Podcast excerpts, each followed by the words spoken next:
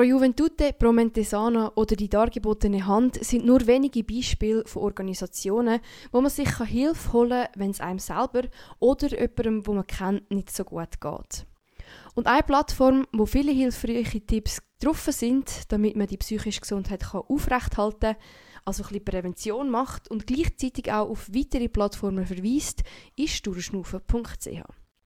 Aber ganz ehrlich, hast du dich schon mal gefragt, wie so eine Plattform überhaupt stand kommt, wie die finanziert wird, ob Prävention überhaupt etwas hilft oder wer dahinter steckt? Diesen Fragen bin ich Elena nachgegangen und für das habe ich mit der Psychologin der Ronja Schiffstand geredet.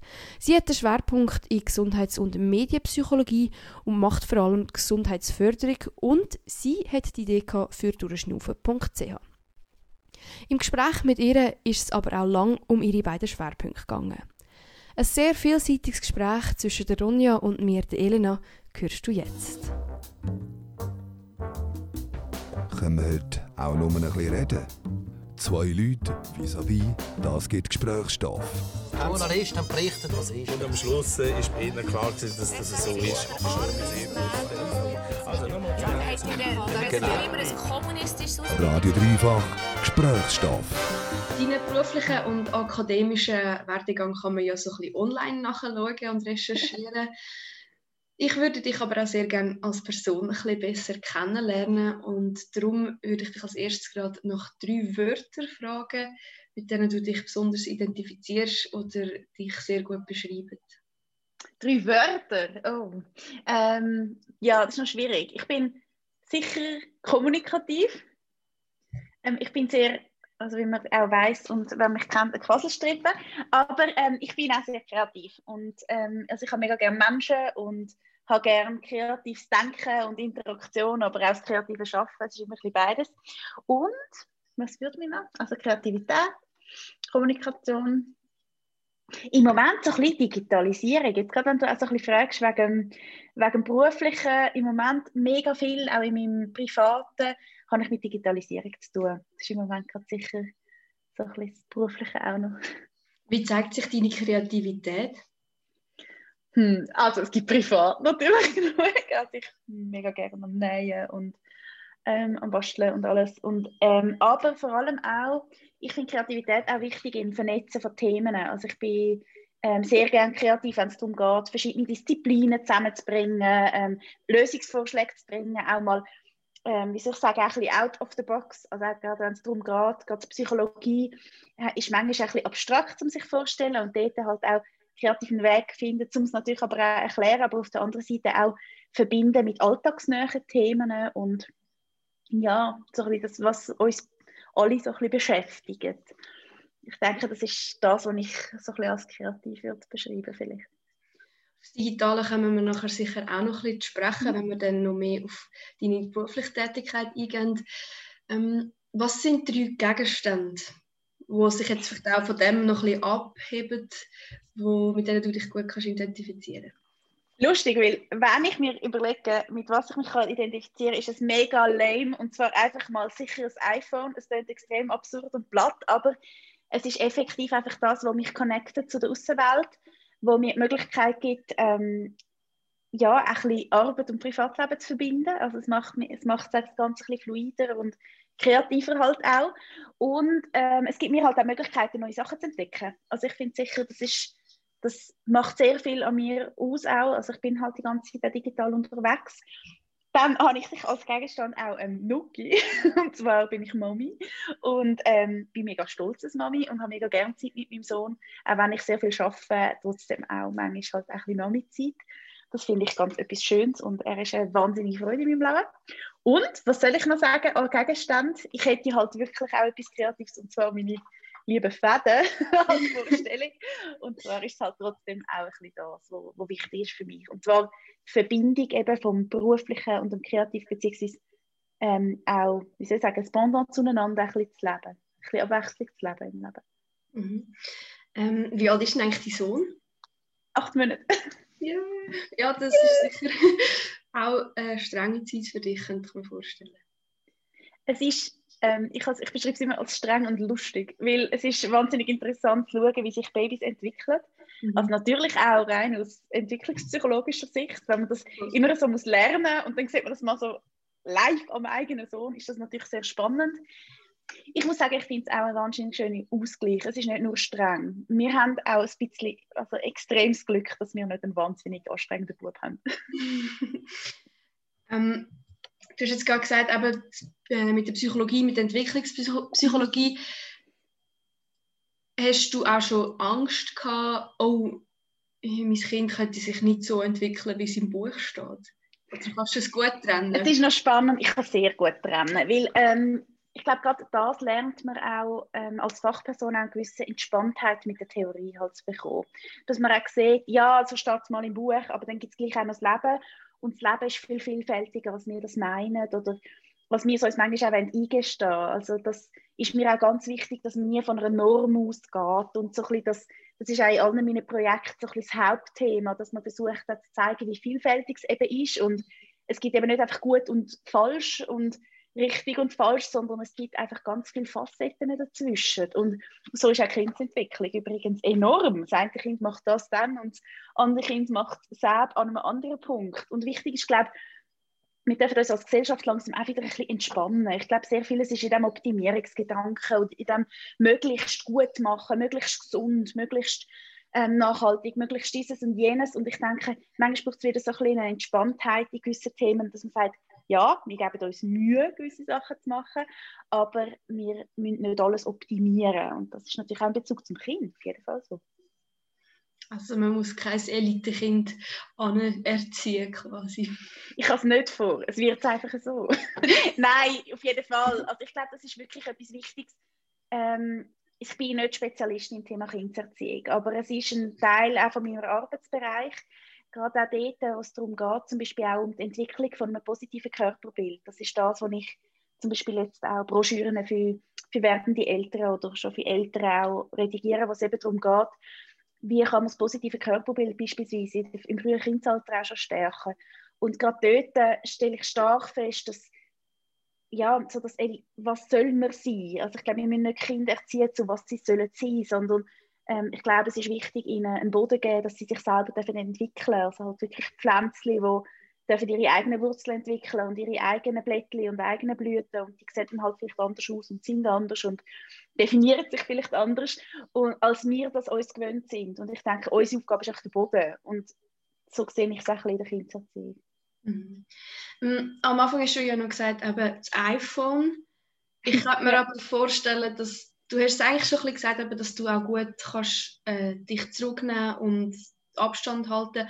Aber gleich, wenn das in so einem grossen Teil von deinem Leben ist, ist das Digitale manchmal vielleicht auch etwas, wo, wo du dich dann auch willst zurückziehen wo du Abstand brauchst, wo dich überschwemmt vielleicht fast.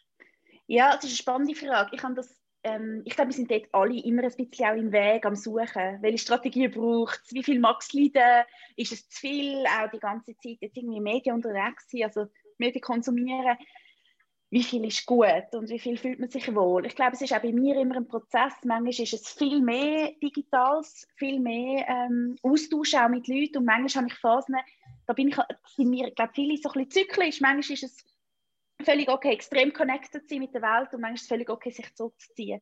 Und so erlebe, so erlebe und lebe ich es auch in meinem Leben oder versuche darauf zu achten, wenn bin ich an einem Modus, wo ich mich mehr ein bisschen zurückziehen möchte, ein bisschen mehr für mich sein oder mehr auch eben andere Sinne wieder spüren und Menschen live zu sehen, was im Moment so schwierig ist, aber das ist natürlich ein grosses Bedürfnis. Mhm. Ähm, kommen wir gleich so ein bisschen zu, deinem beruflichen, zu deiner beruflichen Tätigkeit, aber die hat ja auch sehr viel mit Online und Digitalem zu tun. Ähm, zuerst aber, was hat dich eigentlich an der Psychologie allgemein fasziniert, dass du hast das studieren ich kann es nicht auf Anhieb studieren.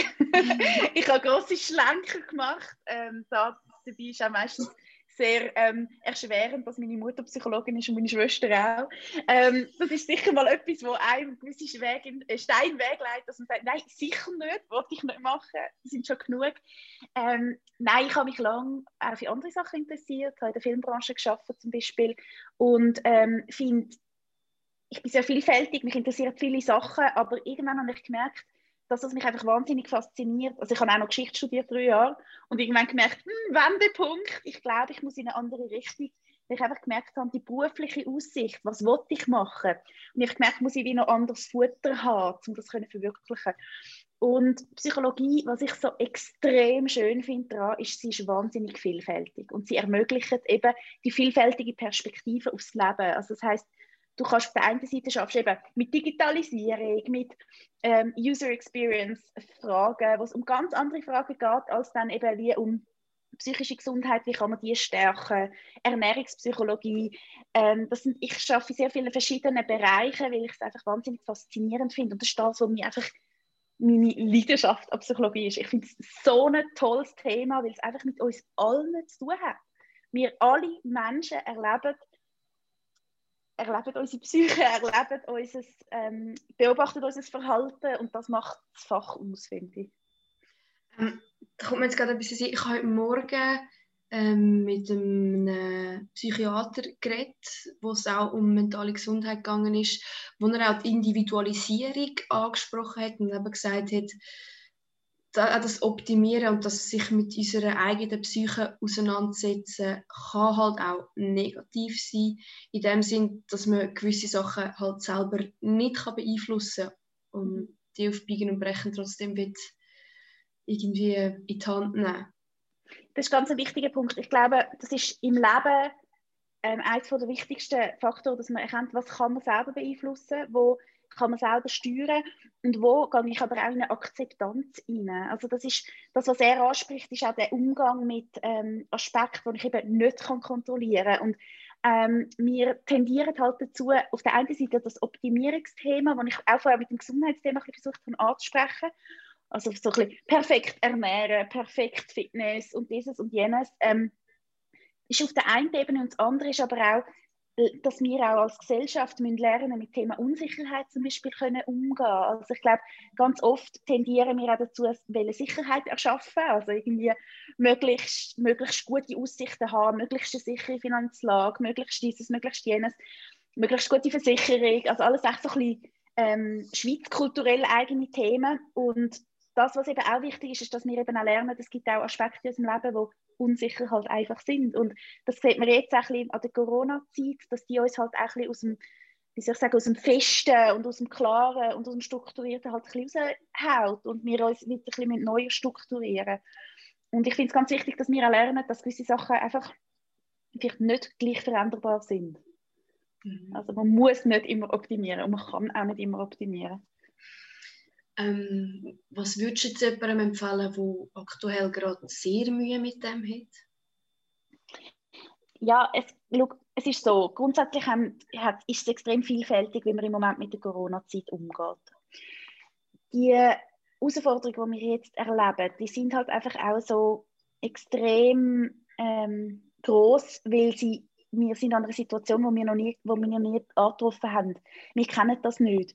Das heißt, alle Gefühle, die du antriffst in dieser Zeit, sind völlig normal und okay, weil es ist halt einfach eine extrem spezielle Zeit. Und grundsätzlich, was ich habe immer so zwei Themen, die ich am wichtigsten finde, dass man wirklich sagt, sich Hilfe suchen, darüber reden. Also es, wirklich, es ist übrigens auch eine, schöne Kampagne mal rund um psychische Gesundheit während der Corona-Zeit vom, vom BAG aus, wo es umgegangen ist, darüber reden, Hilfe finden. Wir haben das auch mit Durchschnaufen versucht zu unterstützen, weil es wirklich so die zwei Kernthemen sind. Wenn wir lernen, über unsere Sorgen und Ängste zu reden, mit Freunden, mit Angehörigen, mit Familienmitgliedern, mit dem Partner, ist das Ganze schon viel, viel einfacher.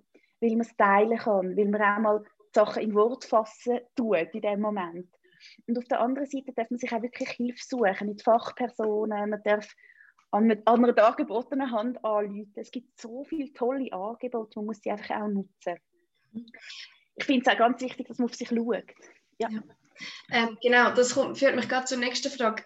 Das ist ja ähm, psychische Gesundheit oder eben psychisch krank sein, ist ja sehr lange ein grosses Tabu gewesen. Mhm. Wie siehst du das Ändert sich das jetzt? Gibt es Tendenzen?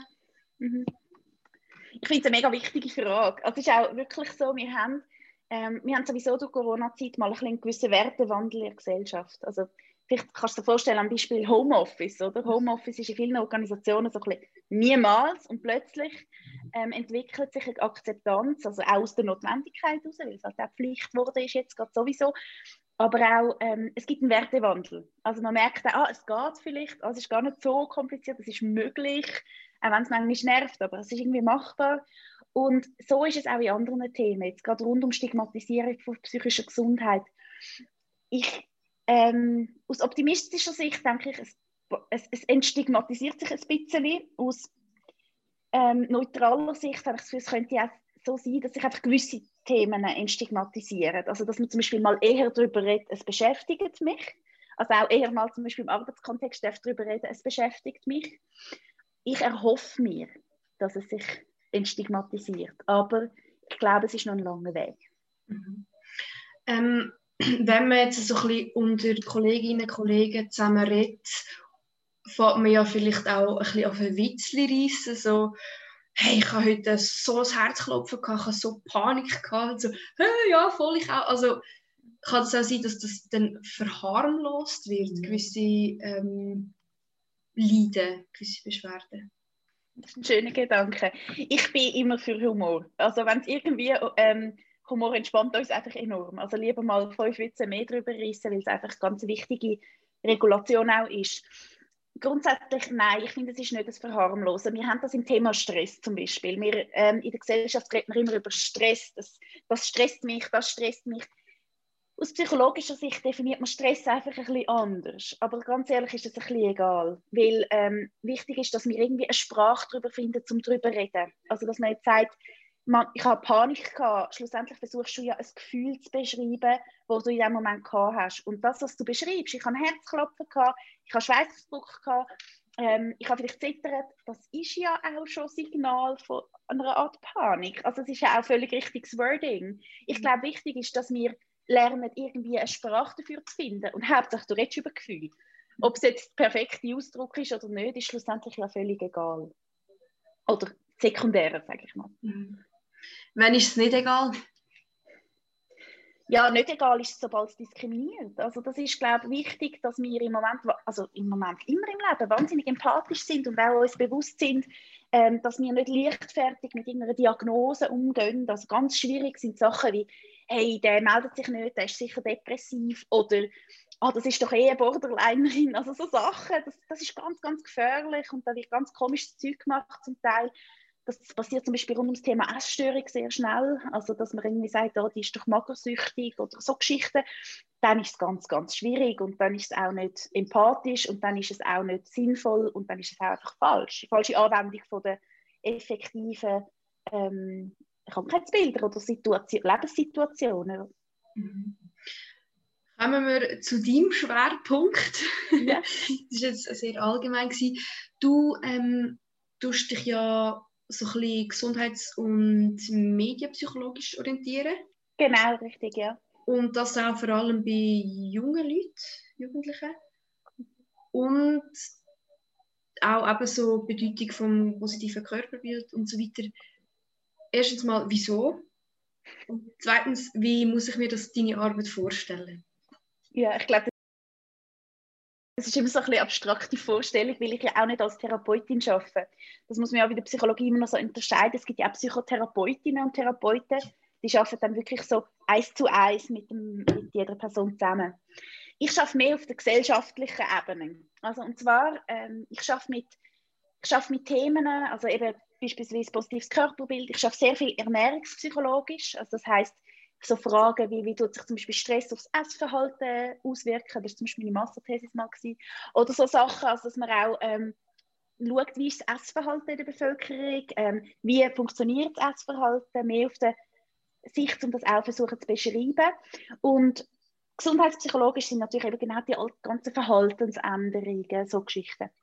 Und auf die Medienpsychologie, die konzentriert sich eigentlich gerade darauf, wie zum Beispiel soziale Medien, sucht zum Beispiel die wie sieht Mediennutzung aus, wie ist Medienwirkung, also was passiert bei uns.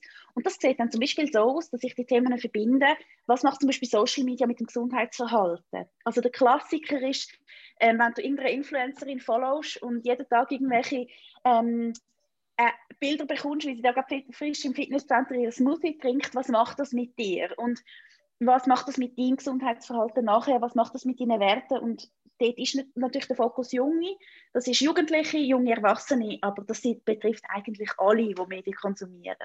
Also das sind so ein bisschen Themen dort. Aber wenn du Medien sagst, kann das, also ist das ja nicht nur Social Media, aber es könnte dann auch Zeitungen sein, Zeitschriften und so weiter. Auf jeden Fall. Also es geht auch um Fragen, zum Beispiel jetzt gerade ähm, bei der ernährungspsychologischen Sicht. Also es spielt eigentlich ja nicht so eine Rolle. Es ist einfach eine Vermischung von, wie soll ich sagen, es gehen, gehen auch sozialpsychologische Aspekte drin. Das kann man nicht so trennen. Es geht grundsätzlich einfach darum, du schaust aus psychologischer Sichtweise, also du schaust, wie das Erleben und das Verhalten von Menschen ist. Ähm, tust du eigentlich wie ähm, die Themen einfach beleuchten. Und das ist jetzt zum Beispiel das Thema Medienkonsum, Medienwirkung und eben Gesundheitsverhalten oder eben Essverhalten. Und das kann aber natürlich auch bedeuten, welcher Diskurs wird gefahren in den Medien. Also was ist zum Beispiel im Moment in, also zum Beispiel rund um das Thema Ernährung oder jetzt auch rund um Corona. Was passiert mit uns, wenn wir die ganze Zeit ähm, Corona-News lesen? Das ist so etwas Typisches, oder?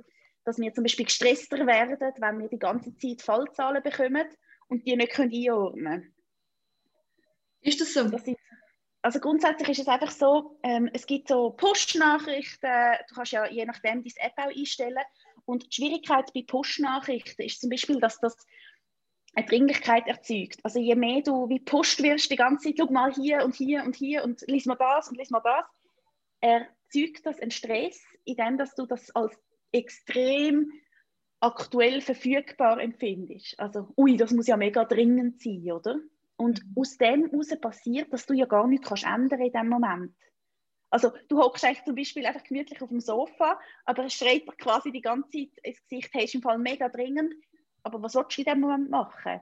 Und das Problem ist, dass dort Emotionen aufkommen, die du nachher nicht kannst verarbeiten kannst. Also ich weiß nicht, ob du es kannst vorstellen wenn du jetzt zum Beispiel mit, mit einer Freundin einen Streit hast, dann bist du ja im direkten Streit und dann kannst du gerade auch rausladen, bist vielleicht mal hässlich, dann sagst du vielleicht etwas. Wenn du aber einfach passiv quasi bedonnert wirst mit mhm. Infos und du kannst nichts machen, du, du hockst einfach da, dann müssen die Emotionen nachher irgendwo an. Du musst etwas mit denen machen. Und darum verändert es uns, also darum ist das halt anstrengend für uns. Mhm. Ähm, also du bist eigentlich auch sehr nah bei der Soziologie, oder? Ja, das ist also ja, genau. Also die Sozialpsychologie oder einfach psychologische Themen und soziologische Themen, die sind sehr ähnlich. Also es kommt immer darauf an, welche, welche Brille man anlegt. Mhm. Also ob man jetzt eben ähm, bei der, wie soll ich sagen, Soziologie schafft noch mehr mit Gesellschaftsstrukturveränderungen und ähm, die Psychologie würde jetzt zum Beispiel die Gruppeninteraktionen anschauen, aber grundsätzlich, es lässt sich ganz vieles überhaupt nicht gut trennen. Soll man auch nicht, das ist ja auch das Schöne daran. Also zum Beispiel jetzt auch ich habe wahnsinnig viele Schnittstellen mit der Ernährungswissenschaft oder mit der Ernährungsberaterinnen. Also ich bin jetzt auch zum Beispiel in Weiterbildung bei der Ernährungsberaterinnen, die bei der Weiterbildung, weil das halt zusammen fungiert und ich glaube, wir müssen aufhören, die Disziplinen zu trennen. Das ist wie, ich glaube, wir sollten wie mehr zusammenarbeiten und schauen, wo gibt es Schnittstellen, wo gibt es Ergänzungen. Meistens lernt man in einem Studium mehr auch die Methoden.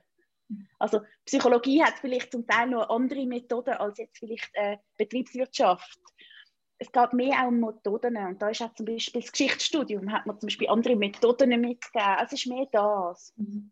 Ja, das kann ich gut nachvollziehen. Und noch zurück zu deiner Arbeit. Also, nimmst du dann zum Beispiel auch so Body Positivity Kanal unter die Lupe, oder? Ja, auf jeden Fall. Also mich interessiert das sehr. Also ich bleibe da auch immer gerne an Jour, was ist gerade, was ist gerade mhm. am passieren. Und jetzt habe ich gerade heute zum Beispiel auf Facebook hat mich gerade eine ähm, angeschrieben, ob ich bei etwas würde helfen wo ich zum Beispiel auch schön gefunden habe, jetzt bin ich gerade mit der, mit, mit der Kampagnenführerin in Kontakt treten, weil ich einfach finde, hey, ist ein mega cooles Thema. Die setzen sich ein für Entstigmatisierung von dicken Menschen, also von Adipo also entweder Adipositas oder nicht Adipositas, aber einfach für Body Respect und ich finde zum Beispiel eine wahnsinnig coole Idee und Unbedingt. Also so Sachen verfolge ich sehr gerne, unterstütze ich auch sehr gerne. Also wir haben auch eine Plattform, die heißt so bin ich.ch mhm. und dort vernetzen wir genauso Projekte und das finde ich etwas sehr, sehr Schönes. Wie, also aber du hast es jetzt gerade angesprochen, du bist ja eigentlich bei vielen so ähm, Projekten mit dabei, oder? Mhm. Was machst du dort genau? Was macht der Projektleiter? Also auf der einen Seite gibt es Sachen, wo ich Projektleiterin bin. Das heißt, dort was, ähm, entsteht mehr eine Art, also ganz pragmatisch, dort muss ich für Finanzierung schauen, für, für Umsetzungen von Kampagnen oder Planung, auch um Weiterentwicklung, Strategien, so Geschichten. Das macht eine Projektleiterin in so Bereichen. Das ist Gesundheitsförderungsarbeit.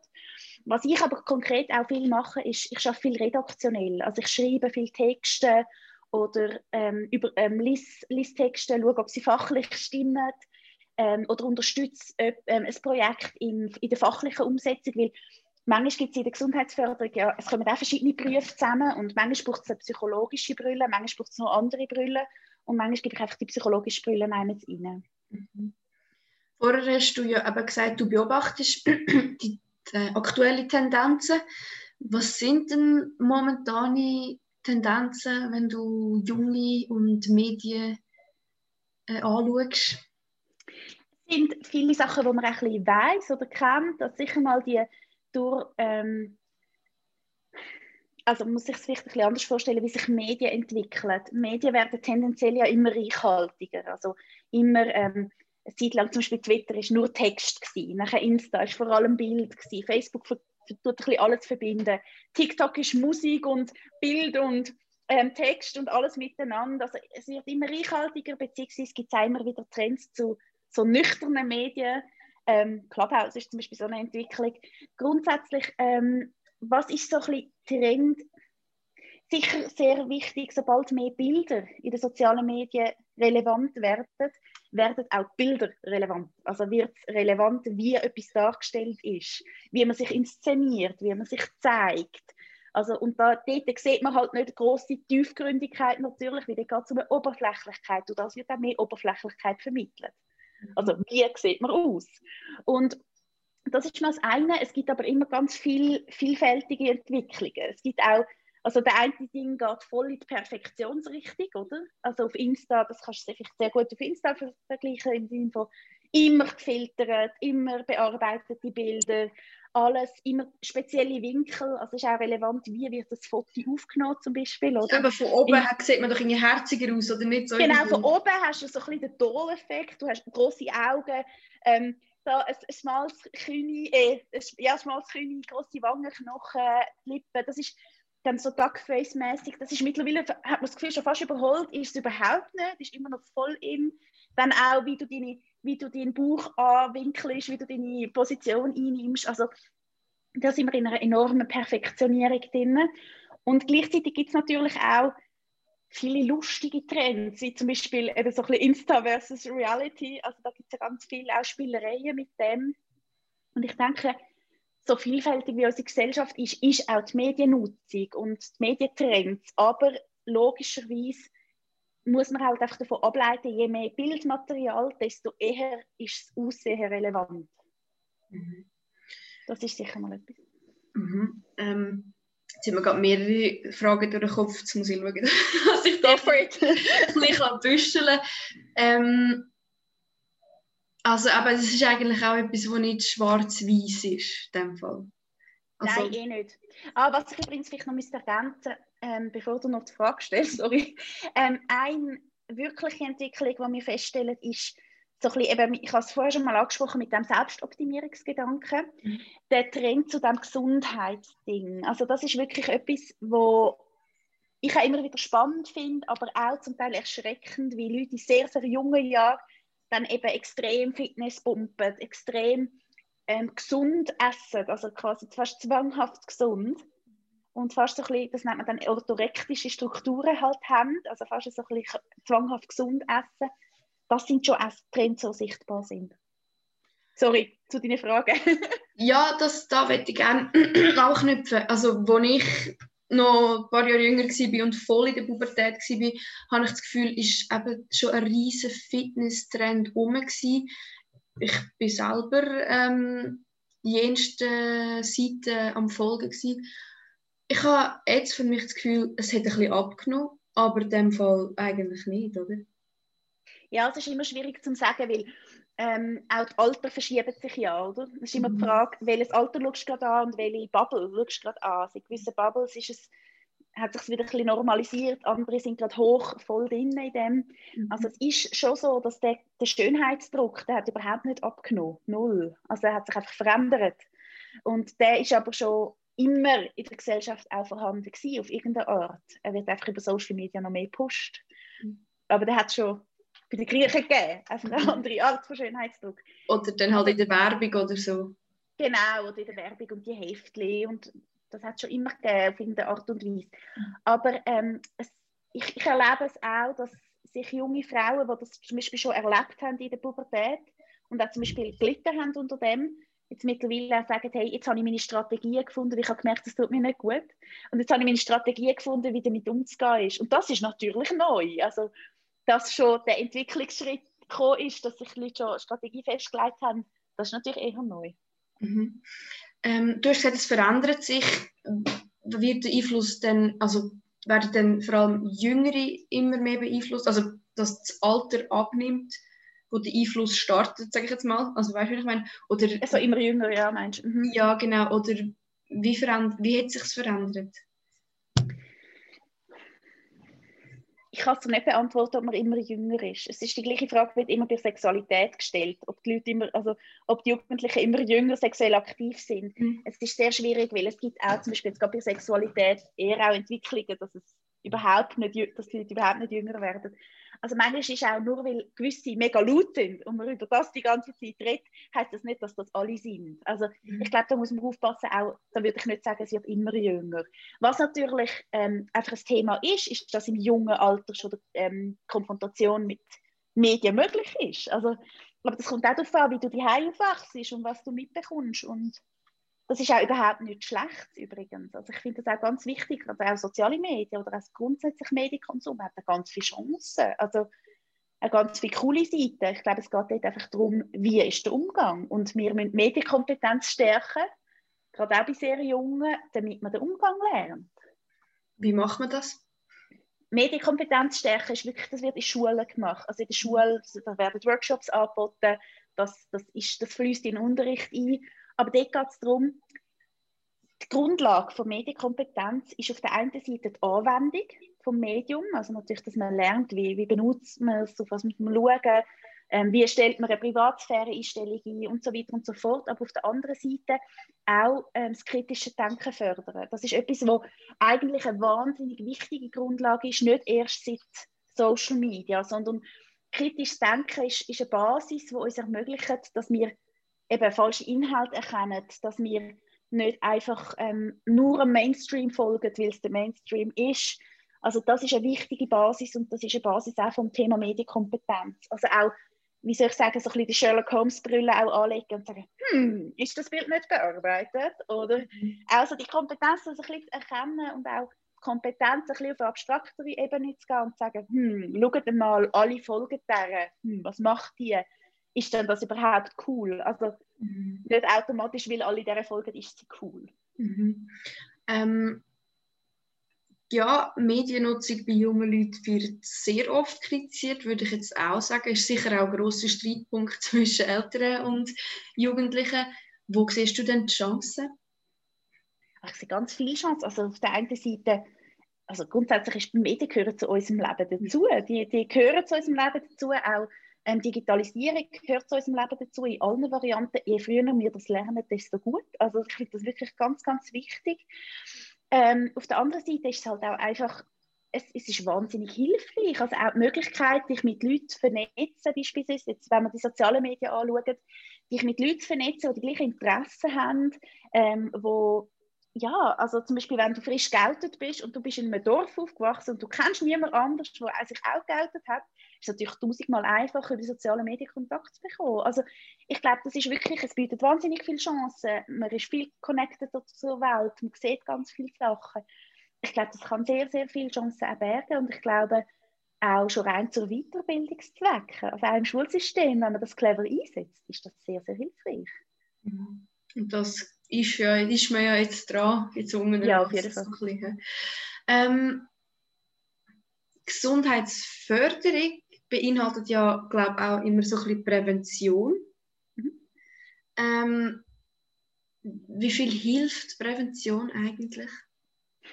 Also du kannst dir vorstellen, so ein bisschen wie ein Strahl, das, was, wo Gesundheitsförderung und wo Prävention ist. Also Gesundheitsförderung betrifft quasi alle.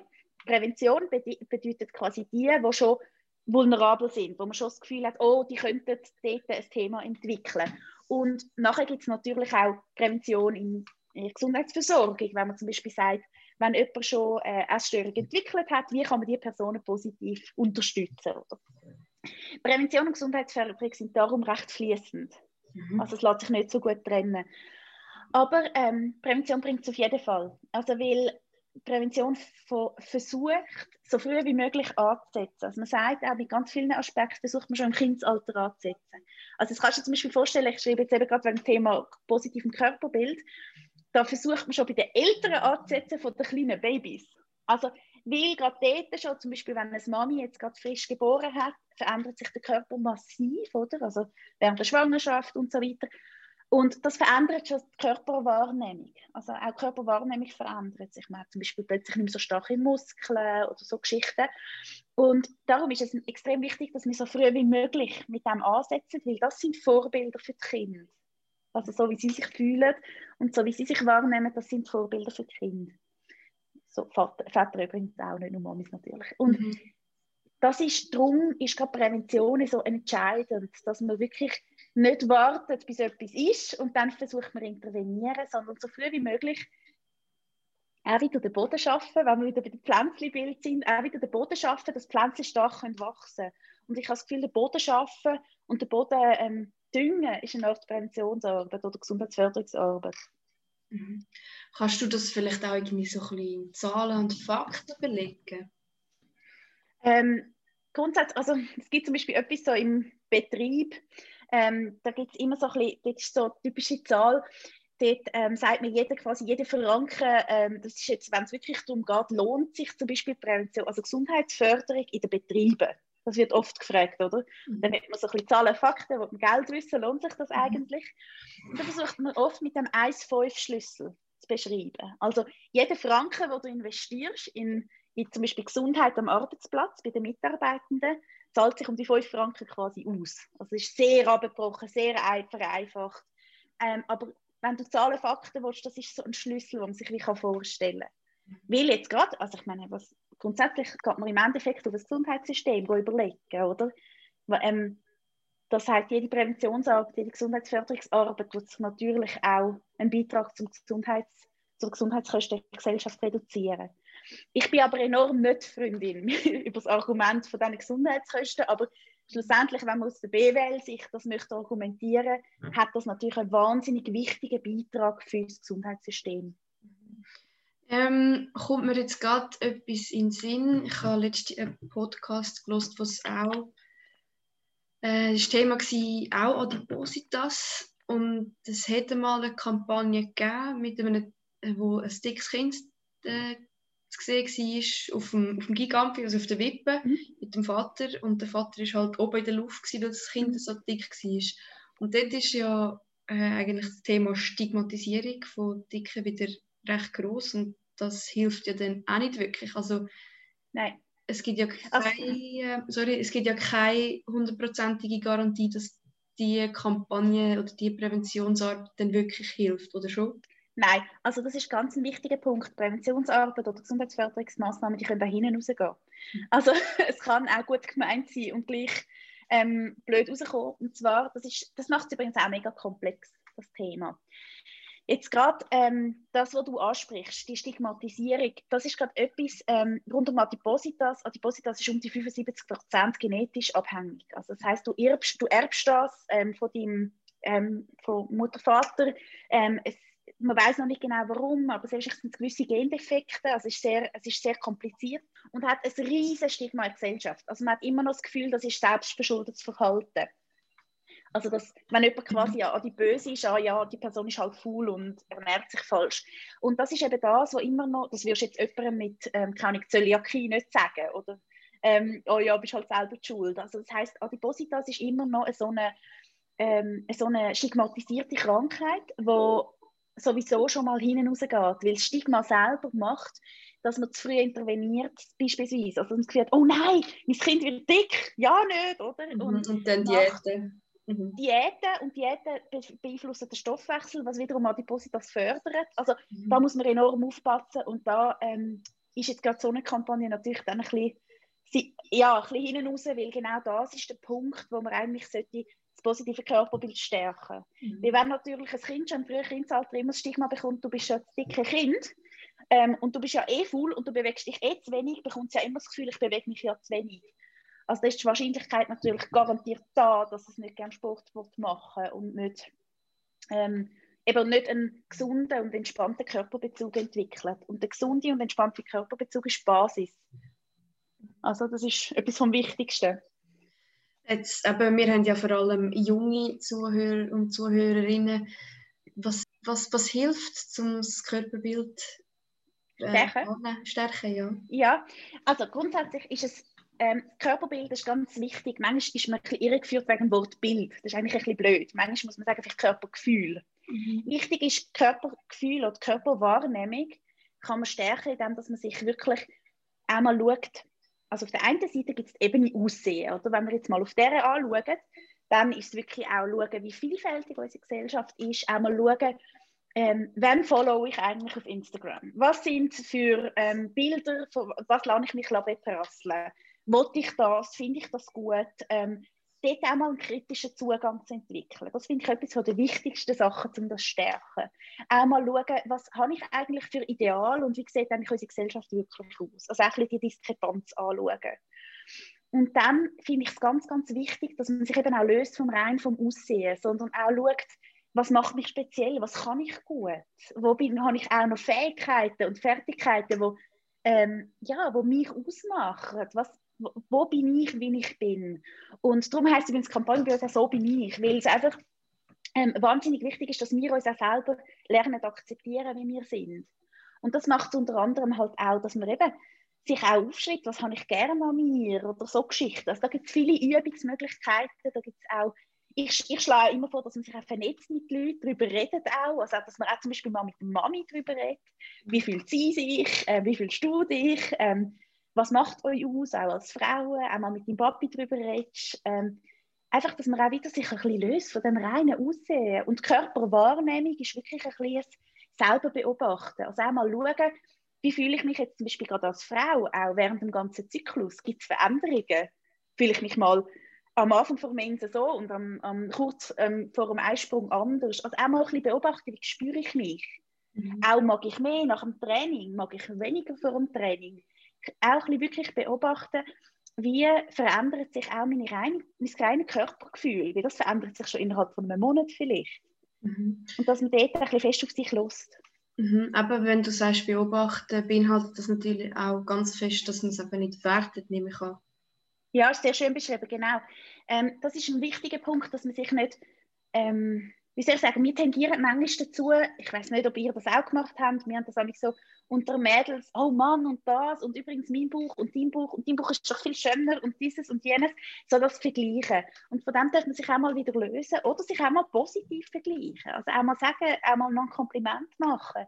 Hey, das kannst du mega gut oder du bist in diesem wahnsinnig tolle Freundin. Also, dass man einander dort auch unterstützt. Aber wenn man sich selber beobachtet, auch mal weniger lieber miteinander sein, also lieber mit sich auch sein. Also auch mal Danke sagen, hey Messi Bauch, bist du eigentlich so cool am Verdauen, machst du mir nicht die ganze Bauchweh?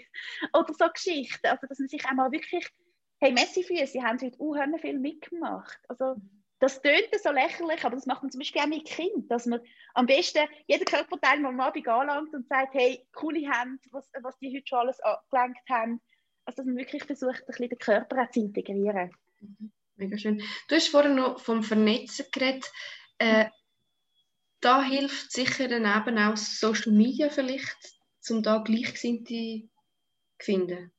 Auf jeden Fall. Auf jeden Fall. Also es gibt ganz tolle Möglichkeiten, sich zu vernetzen. Übrigens, wir versuchen auch so eine Möglichkeit zu schaffen. Ähm, wir sind im Moment auch, ich bin mir auch selber noch an, an ich bin immer wieder in neuen Ideen, an neuen Projekten und im Moment treibt mich gerade um, dass ich unbedingt möchte Jugendliche auch vernetzen untereinander in diesen Themen und das ist wirklich etwas, schaut auf Social Media, wo, wo gibt es auch Thema, eben Body Respect, das, was ich vorher beschrieben habe, die, das Projekt, das gerade am Starten ist. Es gibt ganz viele Geschichten oder eben Plattform «So bin ich». es gibt ganz viele Geschichten, wo man einander kann followen kann, wo man auch sieht, ah, was gibt es für Resultate, also was gibt es für Suchresultate. Und manchmal ist es ja auch ganz cool, es gibt so viele einzelne Influencerinnen die auch, oder Influencer, die auch ganz coole Arbeiten machen. Also, die einem auch wahnsinnig gut tun, wenn man seine Wall damit füllt. Ich möchte ähm, noch so zum weiteren Teil kommen. Und zwar hast du ja die Idee, das Konzept für durchschnaufen.ch gehabt. Mhm. Ähm, wie, wie kommt man überhaupt auf so etwas zu machen? Gute Frage. Ähm, ich habe ich hab einfach gesehen, also ich, ich habe in meinem Freundeskreis gesehen und in meinem Bekanntenkreis und in, in der Fachwelt, wie die Leute einfach wahnsinnig angespannt sind.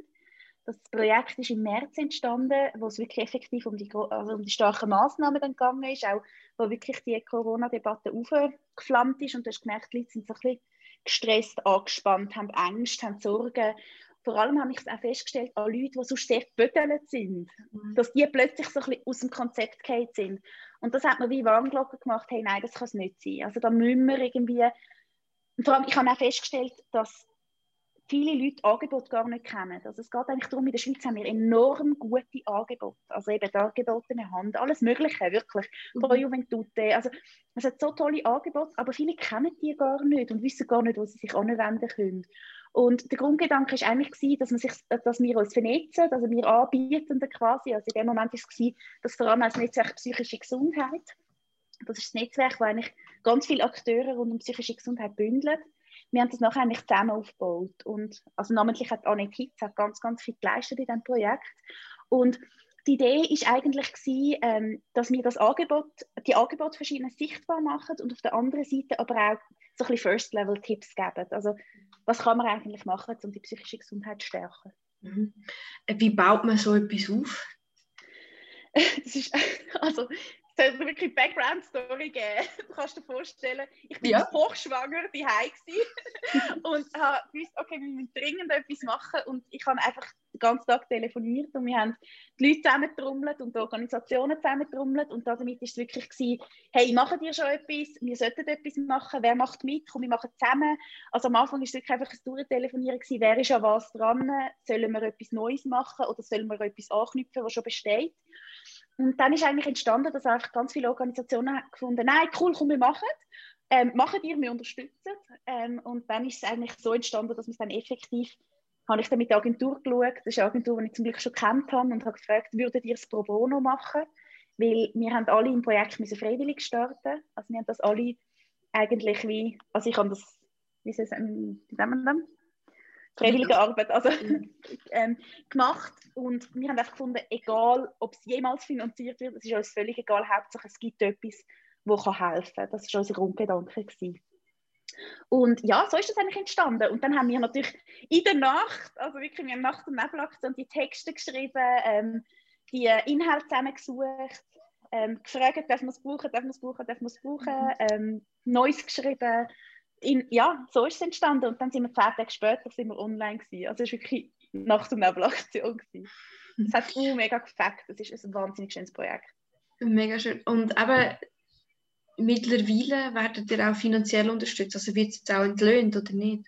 Genau, also wir haben bis im September haben wir das, also ich bin irgendwann im Mami-Urlaub und Annette Hitz hat das noch weiter ähm, betreut, weil im Sommer, das war noch gut gewesen, während ich auch im Mami-Urlaub war, ist im Sommer eh schon mal ein bisschen, ist nicht so viel gelaufen. Nutzer, Nutzungszahlen auf Durchschnaufen lassen sich so ein bisschen vergleichen mit den Ansteckungszahlen in der Schweiz. Also immer wenn die Ansteckungen aufgehen, gehen die Nutzungszahlen auf, weil die Leute natürlich mehr auch Sorgen haben und Angst vielleicht. Das ist ein bisschen unsere Hypothese, aber das haben wir jetzt können dreimal beobachten eigentlich. Ähm, und nachher haben wir ab dem September haben wir dann Finanzierung bekommen. Teils vom BAG und teils haben wir noch von einer Stiftung Geld bekommen, von der mhm. Carnegie Stiftung. Mhm. Ähm, wie fest macht man sich abhängig, wenn man so Förder also Geld bekommt? Ähm, grundsätzlich bei den Fördergeldern ist es immer so, dass du musst Projektanträge schreiben musst. Also du schreibst Konzepte, du schreibst Anträge. Ähm, man macht sich eigentlich selten abhängig, also man hat immer Verträge, also in diesen Verträgen steht aber selten etwas Inhaltliches, also man, man bekommt nur Gelder, wenn man sowieso schon auf der Linie ist zum Beispiel, also wenn man zum Beispiel kannst du dir vorstellen, man hat das Projekt und du nicht auf einmal irgendwie einen Tabaksponsor haben oder so etwas. Also das ist sowieso wie selbsterklärend auch. Mhm. Aber ähm, abhängig macht man sich in dem Sinn, man ist inhaltlich ähm, meistens sehr frei. Also ich habe jetzt noch nie erlebt, nein, dass ich inhaltlich nicht hat das sagen, was ich würde sagen. Ja, mhm. also jetzt, aber natürlich sind wir jetzt zum Beispiel, wir haben die Finanzierung vom BAG, aber wir sind sowieso auf der also wir, wir, wir haben nicht vor, also uns geht es nicht darum, irgendetwas zu kritisieren, mhm. sondern es geht ja mehr, bei unserer Arbeit geht es darum, ähm, die psychische Gesundheit hinter der Corona-Situation aufzuzeigen.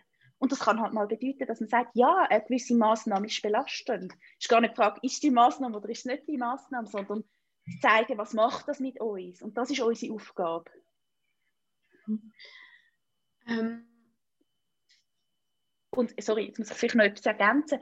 Ähm, was auch noch wichtig ist, ähm, also die, es sind ja auch die Fördergelder ermöglichen überhaupt so eine Arbeit. Also wir können überhaupt Bevölkerung erreichen durch so Fördergelder. Also wir sind so dankbar, haben wir das Stiftungsgeld bekommen, weil das ermöglicht uns ganz, ganz viel. Also dass wir überhaupt daran weiterarbeiten können, sonst könnten wir das gar nicht. Mhm. Aber, ähm, jetzt vielleicht gleich noch, wenn du persönlich mit der einen oder anderen Maßnahme vielleicht nicht einverstanden bist, beeinflusst das, äh, ob du, wie du über dich redest, wenn du jetzt aber weißt, du bist von einem BAG unterstützt? das ist eine spannende Frage. Ganz ehrlich, ich möchte nicht in, in der Haut stecken, von diesen Massnahmen zu definieren. Also das, ich bin wahnsinnig froh, macht das jemand anders. Und ich ähm, glaube, wir sind in der Bevölkerung oft sehr schnell im Kritisieren. Ähm, ich glaube, das ist so ein bisschen die erste Reaktion, dass man einfach mal sagt, oh Mann, was soll das und was soll überhaupt dieses und jenes. Und so Entwicklungen von so Massnahmen ist wahnsinnig komplex. Und es gibt Sachen, die ich vielleicht anders machen keine Ahnung. Das kann ich nicht beantworten, weil ich nicht in dieser Lage bin.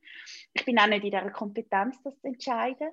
Ich finde es wichtig, dass wir, ich glaube, wir haben dort oft einen falschen Fokus. Man fokussiert sich enorm auf Massnahmen, anstatt zu fokussieren, ähm, was macht das jetzt? Also was müssen wir machen? Wie, wie gehen wir damit um? Und es bringt gar nicht, sich so fest darauf aufzuhalten oder aufzudiskutieren, bringt es das jetzt oder bringt es das nicht. Und dann gibt es aber gleich auch Massnahmen, die ich wichtig finde, dass also Sachen wie zum Beispiel, dass die Schulen noch offen bleiben, das ist insofern einfach wichtig, weil ich weiß, es ist wichtig für die Kinder und die Jugendlichen, weil sie eine wahnsinnig vulnerable Gruppe sind. Und logisch, dort, dort macht der Pro, Pro Juventute versucht das auch zu kommunizieren, wie wichtig das ist. Und das ist einfach so, aber das weiß auch ein Bundesrat, dass das mhm. wichtig ist. Die Frage ist einfach, ist es möglich? Weil ja an erster Stelle kommen dann halt auch zum Teil vielleicht andere Fragen und das macht es, glaube ich, enorm kompliziert. Ich glaube, wir dürfen, es ist einfach nicht so einfach, weil mhm. Epidemiologie oder gerade die ähm, pandemischen Entwicklungen, die machen es einfach so enorm kompliziert. Mhm. Ähm, vielleicht auch ein bisschen frech, aber mhm. hat es tatsächlich so eine, so eine Webseite gebraucht wie durchschnaufen.ch? Also ist das so wichtig, dass es die jetzt gibt? Das ist eine mega gute Frage. Ich finde es überhaupt nicht frech. Also ich finde, das muss man sich im Fall immer stellen. Also ich finde, man muss sich immer stellen, bei jedem Projekt, bei jedem ähm, Gesundheitsförderungsmaßnahme, braucht es das? Ist das nötig? Bringt das irgendeinen Mehrwert? Also ich glaube, wenn es keinen Mehrwert bringt, dann man macht nichts am, am Machen zu lieb quasi. Also das finde ich völlig absurd, wenn man das macht. Darum ist es überhaupt keine freche Frage, es ist eine Frage, die fundamental ist.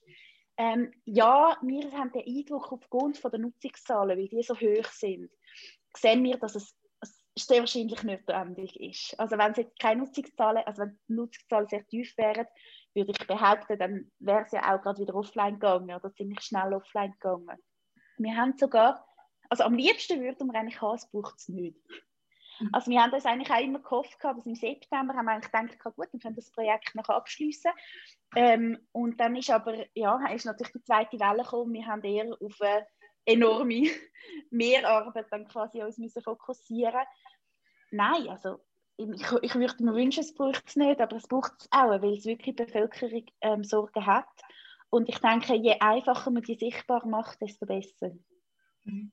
Kannst du vielleicht auch sagen, welches Thema, also wir haben ja da verschiedene äh, äh, Thematiken, die man kann, äh, anklicken kann, zum Beispiel Familie oder eben Thema mhm. Homeoffice oder ähm, aber darüber reden, weißt du was, oder finanziell auch, was am meisten geklickt wird? Ähm, es ist im Fall ganz schwierig, weil ich werde das oft gefragt, ich kann das gar nicht identifizieren. Also ich kann so identifizieren, was geklickt wird, aber es ist einfach hierarchisch, also von oben nach unten. Mhm. Das ist einfach das Userverhalten, dass die Leute anfangen oder, und dann sich halt dort informieren. Und darum natürlich ähm, die erste Kategorie, ähm, gesund bleiben, hat sie, glaube ich, oder gesundes Leben, ähm, das ist auf jeden Fall ähm, die 10 Schritte zur psychischen Gesundheit, ist etwas von den Top-Themen. Eben, da weiß man nie, ist es, weil sie zuoberst ist oder ist es, weil es so ein wichtiges Thema ist. Aber grundsätzlich, ähm, im Moment nimmt das Thema Homeoffice einfach wieder an Bedeutung. Also das auf jeden Fall. Aber grundsätzlich lässt sich das so ein bisschen so zeigen, einfach von oben nach oben. Mhm. Habt ihr in dem Fall auch bei der Webseitengestaltung auf das geschaut? Ja, auf jeden Fall. Also wir haben ganz fest versucht, so Themen zu berücksichtigen.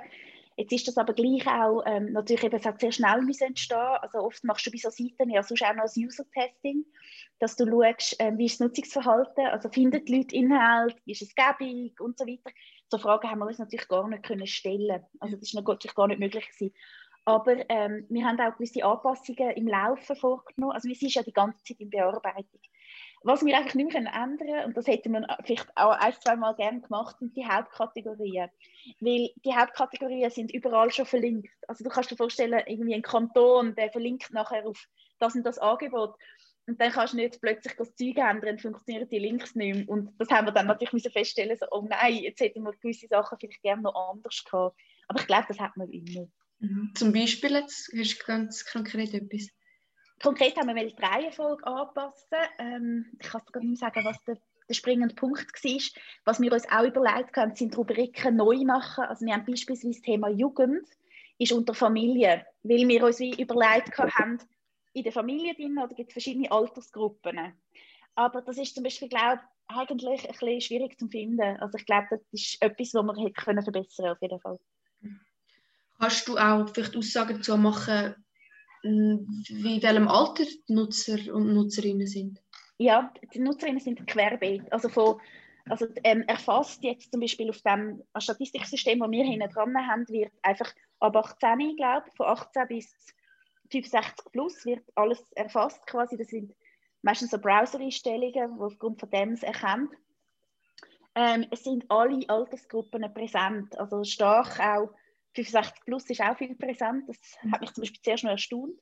Habe ich zum Beispiel nicht gedacht. Aber 65 plus ist auch plötzlich, ist mir auch bewusst worden, ist ja plötzlich völlig absurde Annahme, weil 65 plus ist eine riesige Altersspanne. Logisch ist dort so eine große Gruppe auch drin. Dann ähm, natürlich, wo, also dort, wo wir eben fest daran arbeiten wo, ich, wo eines von unseren grössten Challenges ist im Moment, ist, die jungen Jungen zu erreichen. Also 18 bis, was ist es, bis 21 ist so ein Range. Ähm, dort sind wir wirklich, dort brauchen wir eine Unterstützung. Also dort versuchen wir auf Social Media aktiv zu sein. Es ist einfach eine rechte Herausforderung, weil es braucht wahnsinnig viel Ressourcen und Zeit, dort wirklich viel Inhalt zu schalten. Aber das ist im Moment unser Versuch, um noch mehr Jugendliche zu erreichen. Mhm. Ähm, aber du hast gesagt, 65 plus ist eine brutal weite Range. Brutal. Aber ja, noch längstens nicht alle Großmamis und Großpapis haben äh, Zugang zu Internet. Mhm. Und auch die haben es extrem schwierig im Moment, weil sie isoliert sind. Wie probiert man, diese Leute zu erreichen? Also viel Arbeit macht Prosenektute. Prosenektute macht zum Beispiel die Arbeit, dass sie so eine Art Telefonketten starten und so Geschichten. Also es sind so Projekte, eine Art, zum einander unterhalten. Also so ein Telefonkettensystem, so wie wir es früher kennt haben, ich weiß nicht, wer das noch kennt von den Zuhörerinnen, aber so die Telefonkette, vom, wenn man zum Beispiel der Lehrer etwas hat wollen, sagen Ja, genau. Der Sportart findet nicht statt. Dann ja, genau. Genau, in diesem System. Ähm, und dann, ähm, also eben Prosenektute macht sehr viel Arbeit, die älteren Personen zu erreichen. Dann gibt es bei uns natürlich auch Verweise. Also oft ist es natürlich auch, man darf es natürlich nicht unterschätzen, wenn jetzt du etwas anschaust und du denkst an dein große dann kann es sein, dass du es ja ihr auch mal sagst, übrigens, es gibt das. Also wir als Bevölkerung sind wiederum ja auch Multiplikatoren, die Sachen weiter sagen. Also ich hoffe mir auch immer zum Beispiel, dass Lehrpersonen in der Schule auf Durchschnaufen oder so etwas wie Durchschnaufen hinweisen oder auf Sorgentelefon von Pro Juventute. Also das, ist mir also das erhoffe ich mir sehr, dass dort viel Multiplik Multiplizierarbeit passiert. Äh, abschließend möchte ich noch auf Corona und Medien eingehen. Mhm. Was siehst du aus deinem Blickwinkel, aus deinem Fachbereich äh, für negative Entwicklungen, wenn es jetzt um die Kombination von Corona und Medien geht? Etwas, was ich sicher schon erwähnt habe, eben so das Dauer, also es ist ganz, ganz wichtig, dass das ein Thema ist, das nicht vor Agenda geht. Also das ist wichtig auch zum Awareness steigern in der Bevölkerung, dass man weiß, es ist ein Thema und die Massnahmen sind wichtig, also da helfen die Medien natürlich auch mit.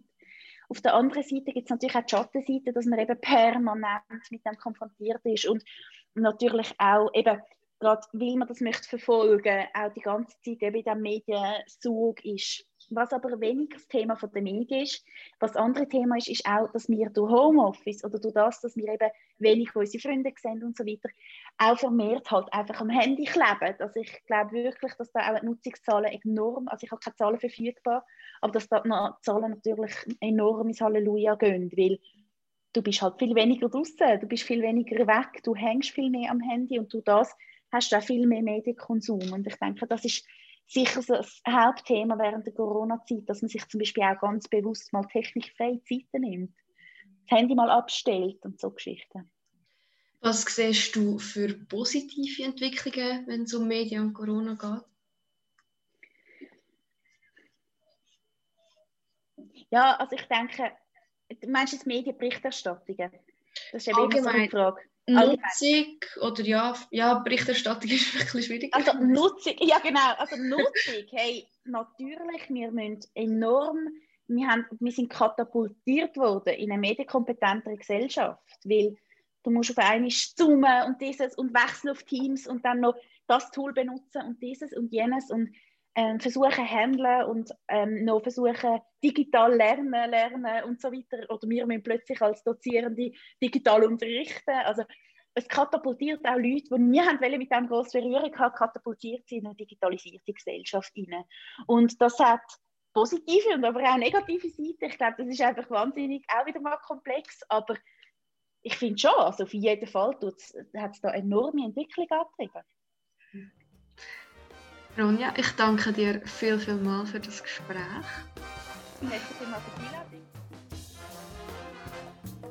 So, jetzt länger zusammen. Fertig geredet. Alle Sendungen findest du auf dreifach.ch. Radio Dreifach Gesprächsstoff.